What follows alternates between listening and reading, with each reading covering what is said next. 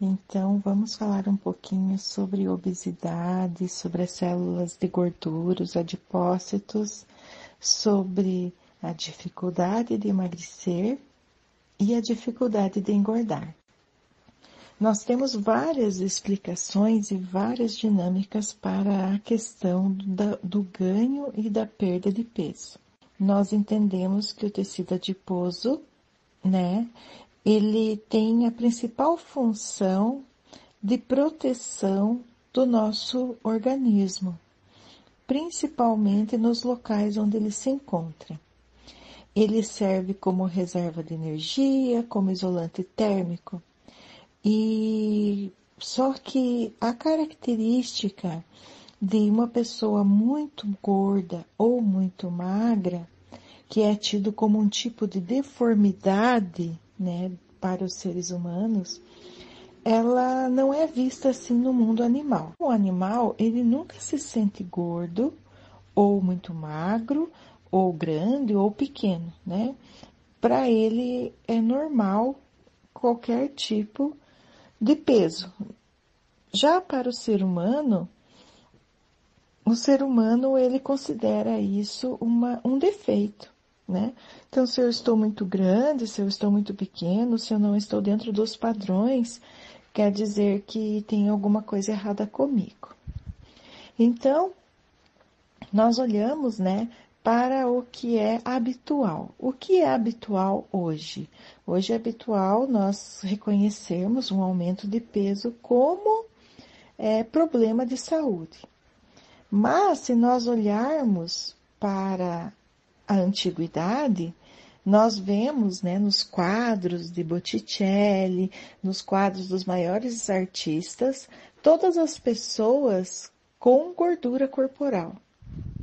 Então, antes de a gente pensar se o nosso corpo está muito gordo ou muito magro, nós temos que entender que tudo é uma questão de percepção externa. Nós temos um jargão na reprogramação biológica que desmistifica muito a questão das crenças de que é a comida que engorda. Na verdade, não é a comida que engorda, e sim o conflito. Porque se nós olharmos para algumas pessoas que são magras e comem, comem, comem, não engordam nada. Então, se realmente a comida engordasse, todo mundo que comesse em demasia seria enorme de gordo. Mas por trás de tudo isso existem alguns tipos de conflitos que podem estar colaborando para que essa pessoa ganhe um peso maior. E também, com relação à pergunta da Lisandra, existem, esses mesmos conflitos podem colaborar para que a pessoa não ganhe peso.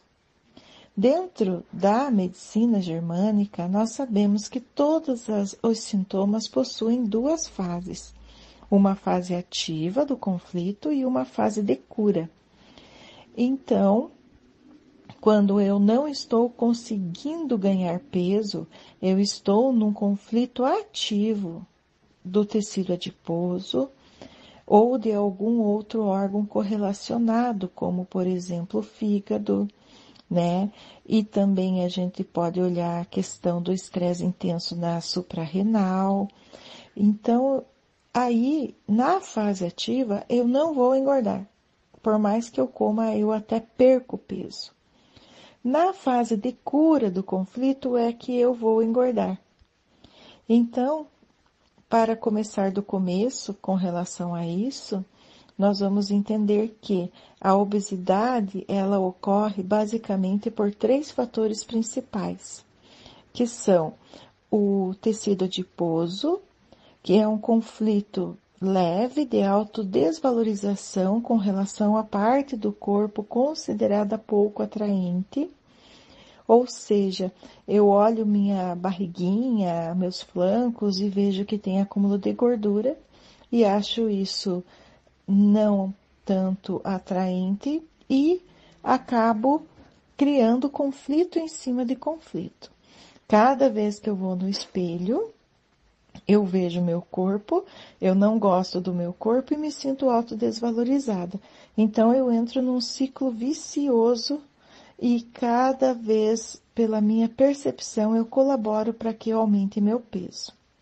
O Dr. Hammer, ele, ele até orientava os pacientes dele, o Dr. Hammer é o criador da medicina germânica, ele até orientava os pacientes dele a não terem espelhos em casa e não se pesarem quando estavam em processo de cura de um conflito de autodesvalorização do tecido adiposo. Mas também, nós também olhamos para o fígado. E qual é o conflito do fígado? O conflito do fígado é o conflito da falta.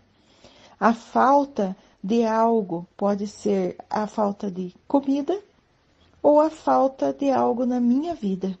O que falta para mim que me motiva a preencher esse vazio com comida. E temos que continuar mesmo apesar da falta. Então nós vamos ganhando peso. Aí também olhamos para o sistema familiar, entramos na esfera da constelação, saindo da medicina germânica, e nós vamos olhar para a pessoa e perguntar por que eu tenho que ser grande? Como sabemos, nos sistemas, todo mundo tem o seu lugar, que é a lei da hierarquia. Porém, alguém pode estar faltando no sistema. E eu quero preencher, então eu, eu tenho que ocupar dois lugares no meu sistema, então eu tenho que ser grande para poder ocupar esses dois lugares. Isso é muito comum em caso de gêmeos gemelares.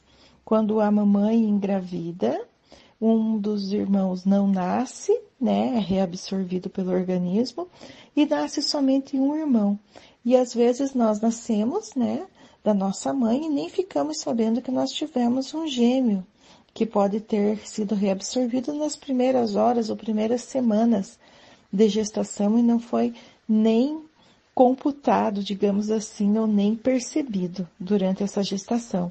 Então eu cresço e eu acabo querendo comer por dois, ou seja, como por mim e pelo meu irmão, que não existe nesse plano físico, mas existiu um dia e precisa ser olhado. Então, quando nós vamos para a parte sistêmica, são muitas as dinâmicas que podem estar envolvendo.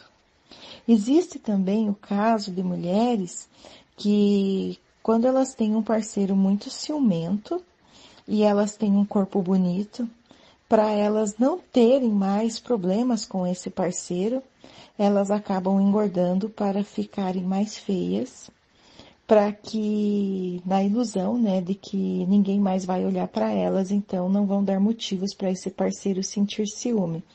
Isso é muito comum. É por isso que todo mundo, né, que na grande maioria das pessoas que a gente conhece depois que casa engorda. E isso pode acontecer tanto para o homem como para a mulher. E também é uma defesa, porque eu acabo me defendendo, né, de agora eu sou casada ou casado e eu tenho um par, então eu não me permito seduzir ou olhar para outra pessoa que não seja o meu par. Então, um jeito de eu me proteger disso é deformando meu corpo e deixando de ser sensual. Aí também nós vamos olhar para o nosso dia a dia, o nosso estresse do dia a dia. Lembram que eu falei da suprarrenal? Então, quando eu tenho estresse intenso na minha vida, tenho situações em que eu não consigo sair e que eu vivo em fuga, a minha glândula suprarrenal começa a produzir muito cortisol. E o cortisol colabora para que eu ganhe peso também. Então, meninas, para finalizar, eu gostaria de dizer que, independente do conflito, quando eu não consigo engordar ou ganhar peso, eu estou na fase ativa desse conflito.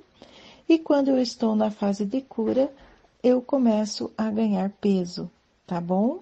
Eu acho que ficou meio longo esse áudio, mas é que realmente a obesidade ela dá muito pano para manga. E se caso alguém aqui no grupo não entender quando eu falo em fase ativa, fase de cura, quando eu falo em conflito, aí pode pedir para mim que daí eu posso dar uma aulinha para vocês explicando um pouquinho sobre as leis e os sintomas dentro da medicina germânica. Um abraço e boa noite.